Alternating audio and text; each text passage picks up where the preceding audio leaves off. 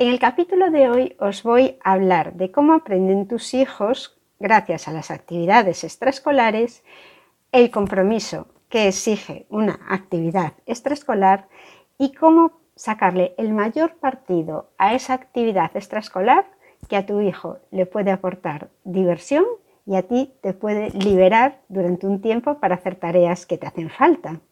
Vamos allá. Hola, bienvenidos a Gimnasia Artística para Padres. Soy Margot Tomé de artísticaparapadres.com, la tienda especializada en gimnasia artística.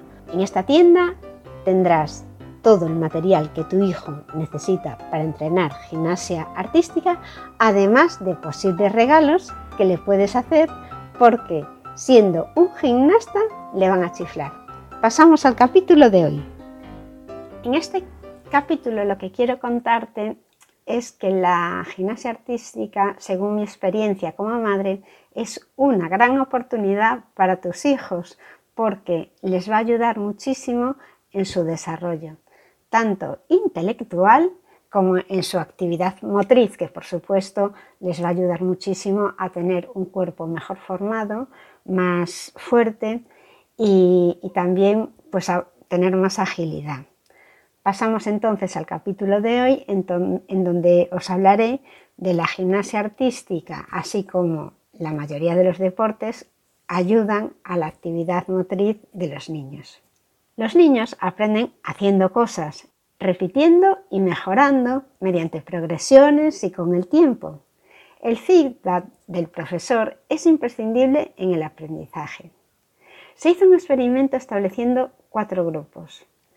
Uno en que el profesor o entrenador le decía a sus alumnos si la tarea era o no correcta.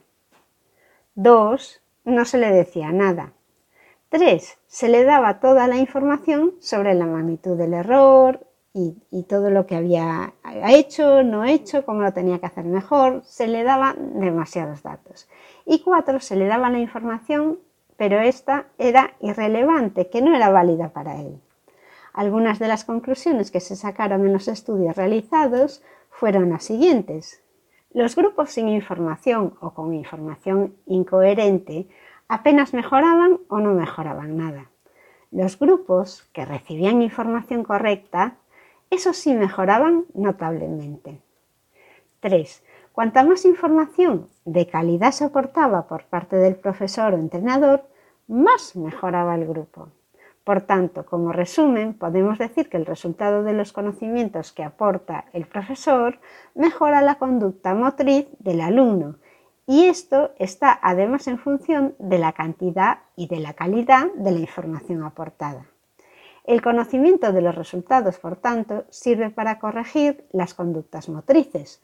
Por otro lado, para que el profesor aporte esta información, tiene que tener los conocimientos también precisos para aportarla.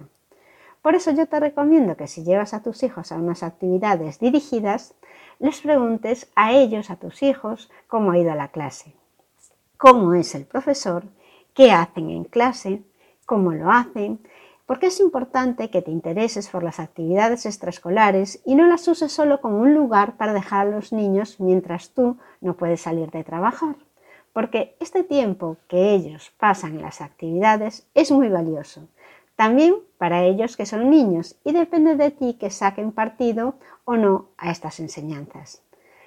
Si no te gusta el club o el centro en donde ha empezado tu hijo a entrenar, cámbialo sin miedo y busca otro que se adapte mejor a tu forma de pensar y de educar.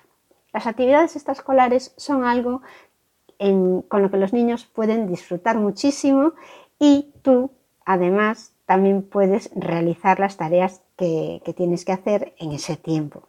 Pero no deben usarse como un comodín para, para que te solucione la vida.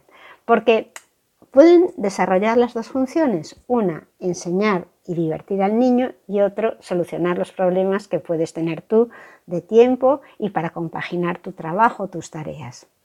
Y, yo lo que he visto es que mis hijos, gracias a las actividades extraescolares, han aprendido muchísimas cosas, disfrutan ahora de mayores también con esas cosas y les ha servido para, para madurar y a mí me han ayudado también mucho estas actividades extraescolares, en la mayoría de las veces permitiéndome tiempo para hacer cosas que tenía que hacer y que con los niños me resultaba más complicado.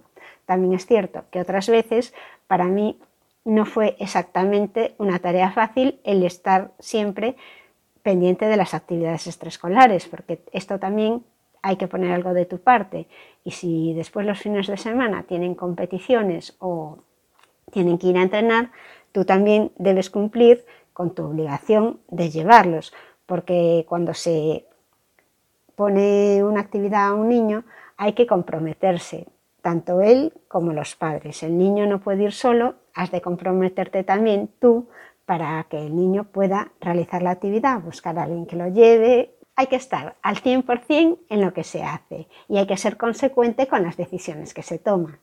Yo siempre que he metido a mis hijos en una actividad extraescolar la mantuve durante todo el año y a pesar de que en algunas de ellas me daba mucha pereza después llevarlos el fin de semana a que realizase esa actividad o que llevarlos a la competición en donde fuese, pues mantuve mi compromiso durante todo ese año. Si después eso no es compatible con la vida familiar, se busca otra opción, o cambiarlo de actividad extraescolar, o cambiarlo de, de grupo o lo que sea. Pero bueno, yo creo que hay que tener un compromiso con lo que se empieza a hacer. Hasta aquí el programa de hoy. Este programa está patrocinado por la tienda especializada en gimnasia artística y que puedes encontrar en artísticaparapadres.com. Mi nombre es Margot Tomé y estaré encantada de recibirte en el siguiente programa.